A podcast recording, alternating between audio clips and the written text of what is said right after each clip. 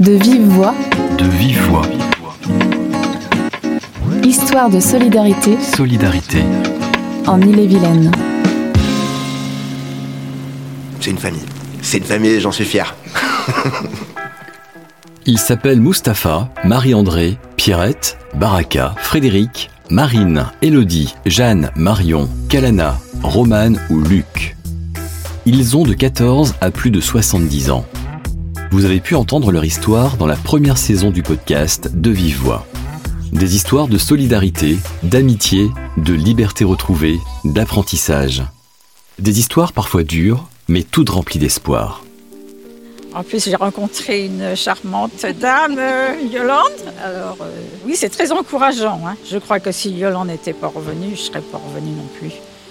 D'être à deux, on est plus forte. Bah oui, je suis surprise que, d'entendre que tu dis que je, t'encourage, mais c'est vrai qu'il faut, il faut qu'on y aille jusqu'au bout.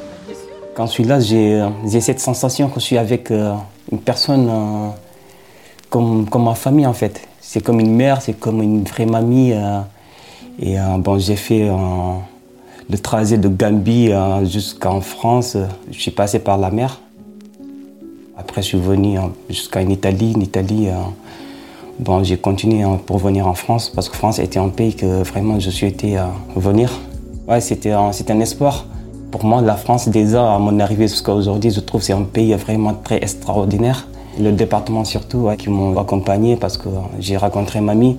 Mamie, ça a été le premier jour.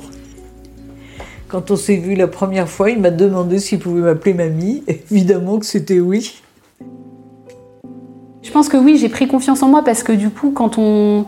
C'est vraiment aussi euh, l'effet de groupe hein, qui aide à prendre confiance en soi et à se dire bah attends, euh, t'es pas toute seule à vivre ça, donc tu peux t'en sortir. Je trouve que c'est une vraie source d'échange parce que quand on est aidant comme ça, dans ce cadre-là, on s'isole en fait, on se coupe.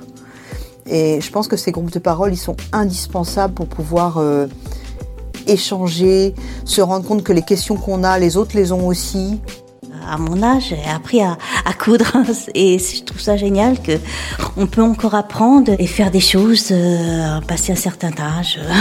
Et c'est euh, voilà, c'est ça qui est bien dans cette entreprise. J'ai encore des émotions parce que je pense qu'il y a des choses qui sont pas guéries. J'ai fait beaucoup de déni, donc euh, j'ai pris conscience que j'avais été en danger à de nombreuses reprises. Mais je pense que c'est important pour sa reconstruction de dire les choses haut et fort et donc j'ai eu un, choc psychologique, voilà, à l'âge de 37 ans.